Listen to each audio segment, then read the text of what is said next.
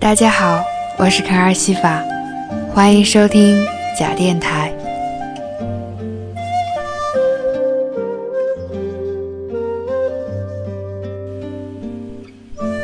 我郑重其事的让自己清楚的知道，从现在起的每一时刻，我都不会变得更年轻。二零一一年十月八日，从那一时刻起，我有了一份工作，开始让社会人这个身份往依然抗拒的头脑里渗透。那个九月，因为在家、工作单位、学校间来回往复而格外炎热。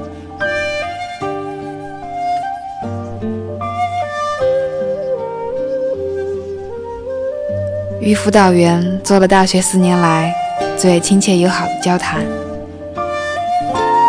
我暗自掐了时间，真是记忆里时间最久的谈话。当时的心情，因为已经毕业而复杂，再也不会出现大一时和三个室友一起给辅导员齐发问候短讯息的单纯快乐。那时四个人约好。发同样的短讯息，且不留班级和姓名。其实辅导员也未必记得我们是谁，留不留名都无关紧要。但当时我们不曾这样考量，只是简单的“我愿意”而已。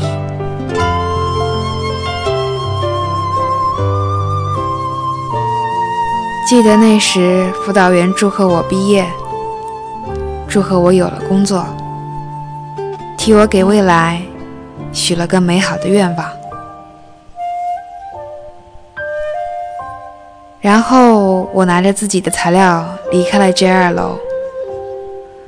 曾上过基础课、选修课、专业课的阶梯教室，曾一待就很久的自习室，曾独站着的顶层小教室。在那块黑板上疯狂涂写六级高频词汇，并用凶神恶煞的念念有词吓走了要来自习的同学。那些经常有人粗心落下校园卡的茶水间，那些流连在每个电梯出口的衣帽镜前自恋的身影，那些不知来路但个个悠闲淡定的学术猫咪。不仔细想，放空脑袋，也就能很自然地走过这些熟悉的地方。但一旦开始矫情，那就停不了了。走到哪里，哪里都会悬浮一个透明窗口，里面播放着的是零碎的画面，每一个镜头都能戳到心里，所以。那一次，我是一步一步走楼梯下楼，没有像从前一样一跨好多步。从前是因为要抢着去占座，抢着去吃饭，抢着第一个跑到广场上的喷泉边。而当我离开时，已经不需要去争抢。也已经没有人在你身边陪着你去争抢。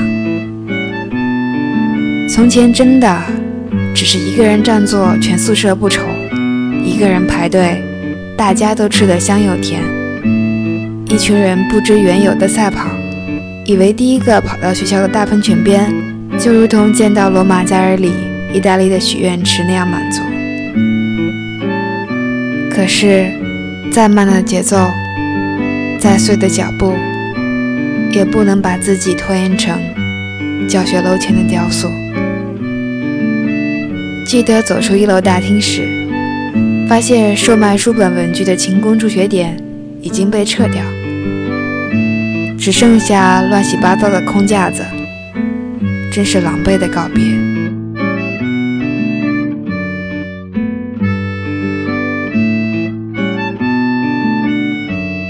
在二楼的西边大门外就是校车停靠点。师大的校车师傅，每一个人上辈子都是 F1 方程式赛车手。每一次坐车去老校区做实验的四十分钟车程，简直比做实验本身更令人手足无措。校车飞一般的在车水马龙里穿梭，有时候都有只有灵魂在前进，而落下了沉重的肉身的感觉。校车像是在驱赶念书念到疲惫的我们，看着它载着一车又一车的学生来来往往，把他们在不同的教学楼之间搬运着。突然觉得抱歉，那些没有做出结果的实验，那些没有结果也是结果的实验报告，原来不是对不起自己和老师，而是对不起安安静静。等待载我们回去的校车，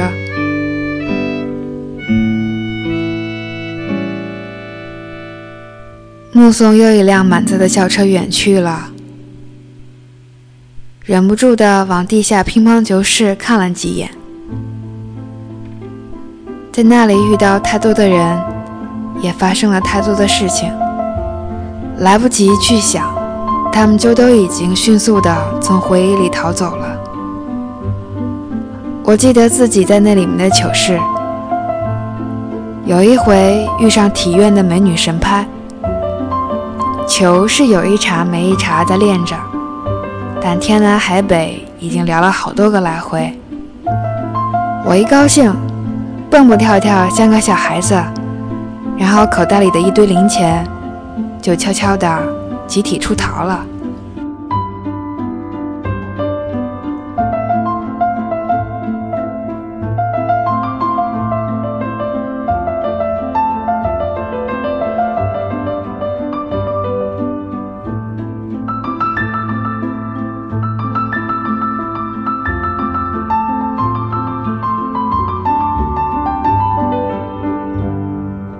沿着大花园走向美术学院，穿过那满是颜料气味的走廊，能看见音乐学院的一池败掉的荷花。不过，依然可以想起那一池荷花盛开时能制造的浪漫。我们做过的最浪漫的事情，是不是有一回 J 二教室不够用，就去音乐学院上高等数学课呢？伴着琴房里的旋律，伴着听不分明的练声，伴着外面走过的音乐学院的同学们的脚步声，以及老师那依然被鼻炎困扰的嗡嗡声，笔记本上就记下了各种复杂的推理。我绕远了，其实要去领档案的大楼，并不在我心里的路线上。我围着东区的食堂和宿舍区跑了一大圈。东区的食堂算是最大规模，真是高端大气上档次啊！目睹过其他学院高潮迭起的散伙饭，当年还是大学新鲜人的我们，看不懂那些红透的面孔上泪汪汪的眼神。可是，终于轮到我时。像我这种连毕业集体照都没有赶上的熊孩子，也只能饮鸩止渴。那缺席拍集体照的晚上，我和一个朋友相看泪眼，无语凝噎。我和他都在为一场考试而做最后的努力，而缺席了和大家的最后一张集体照。我总觉得那时候我所想象的未来。一点儿也不明媚，反而更加暗淡。记得那时快要走出宿舍区的我，竟然停在书报亭，给公交卡加了钱。其实卡里还剩很多，也许再乘坐两年都够。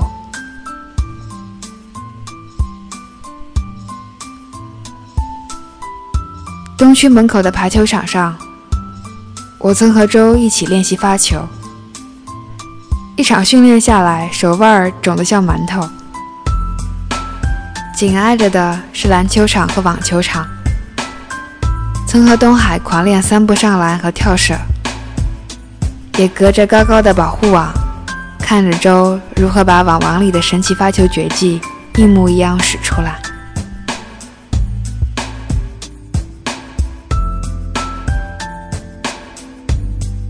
终于，我站在要办理手续的大楼里了，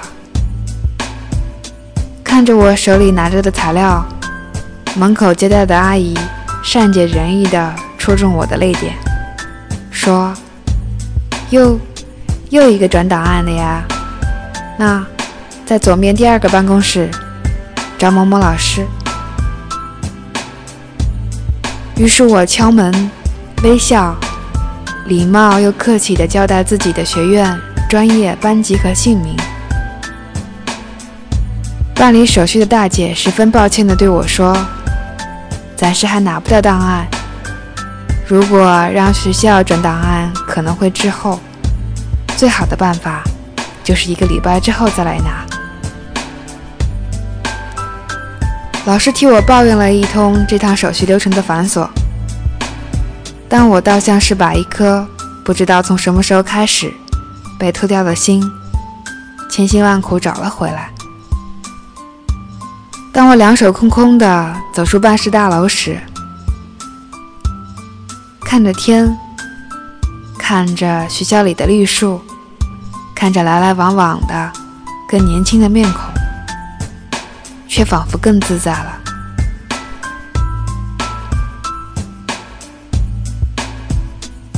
也许我一直对自己愧疚着，因为世界上有“如果”这个词语，所以。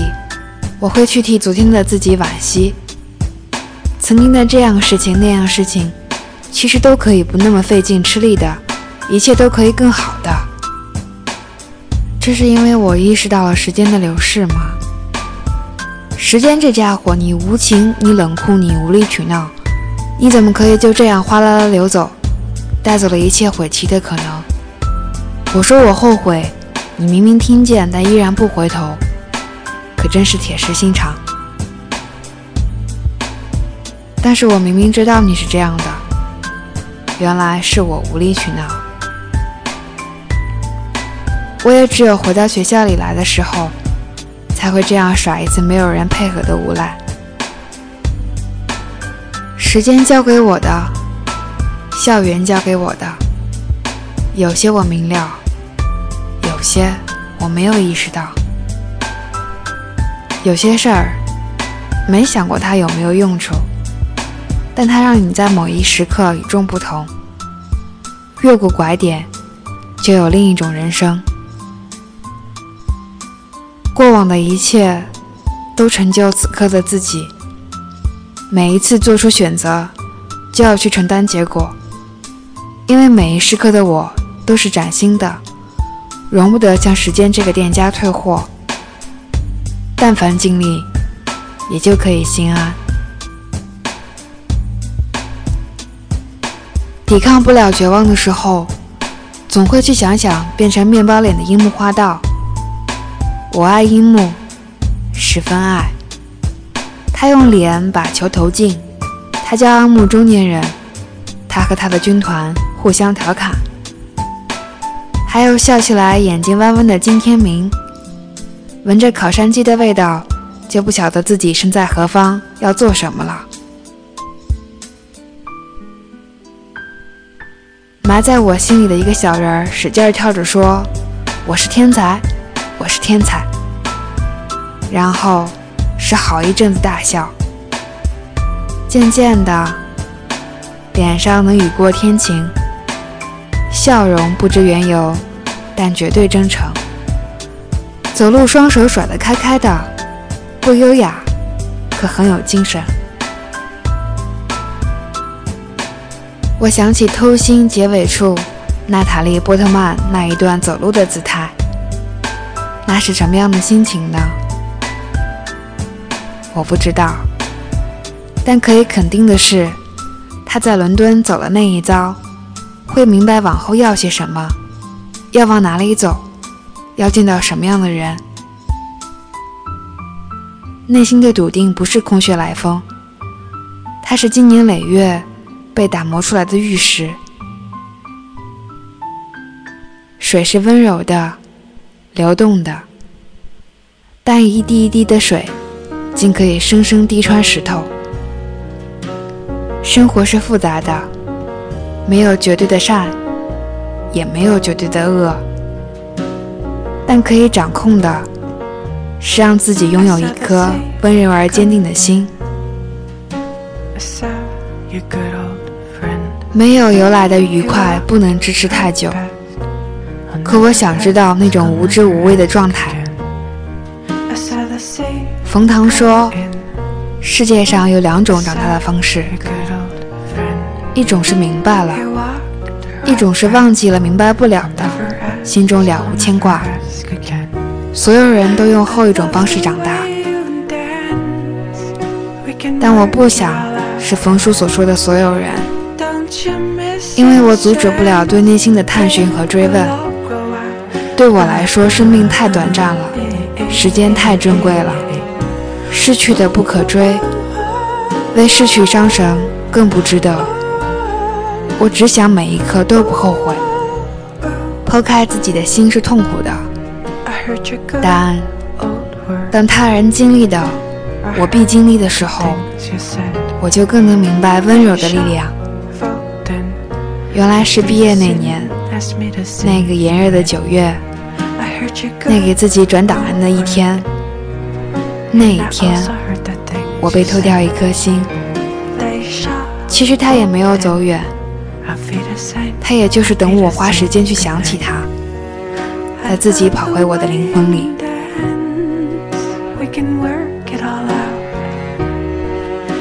今天，台灯突然灯丝爆掉，电水壶的电热管也牺牲了。家里似乎有点糟糕，明天我还要一个人值班，还要收拾打理好自己的一切。感觉上这是被泯灭理想光芒的日子，琐碎又无奈，还不可预期。但是我的心回来了，我终于明白笃定的意义了。我突然想起来。当时办理档案手续的大楼叫做笃学楼。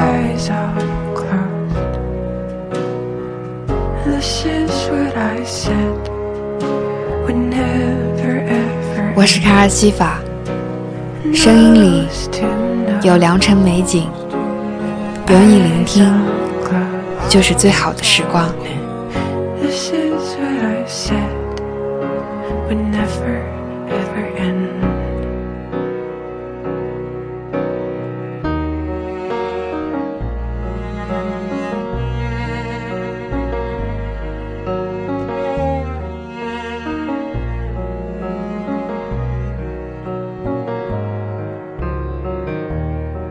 I saw the sea come in. I saw you go.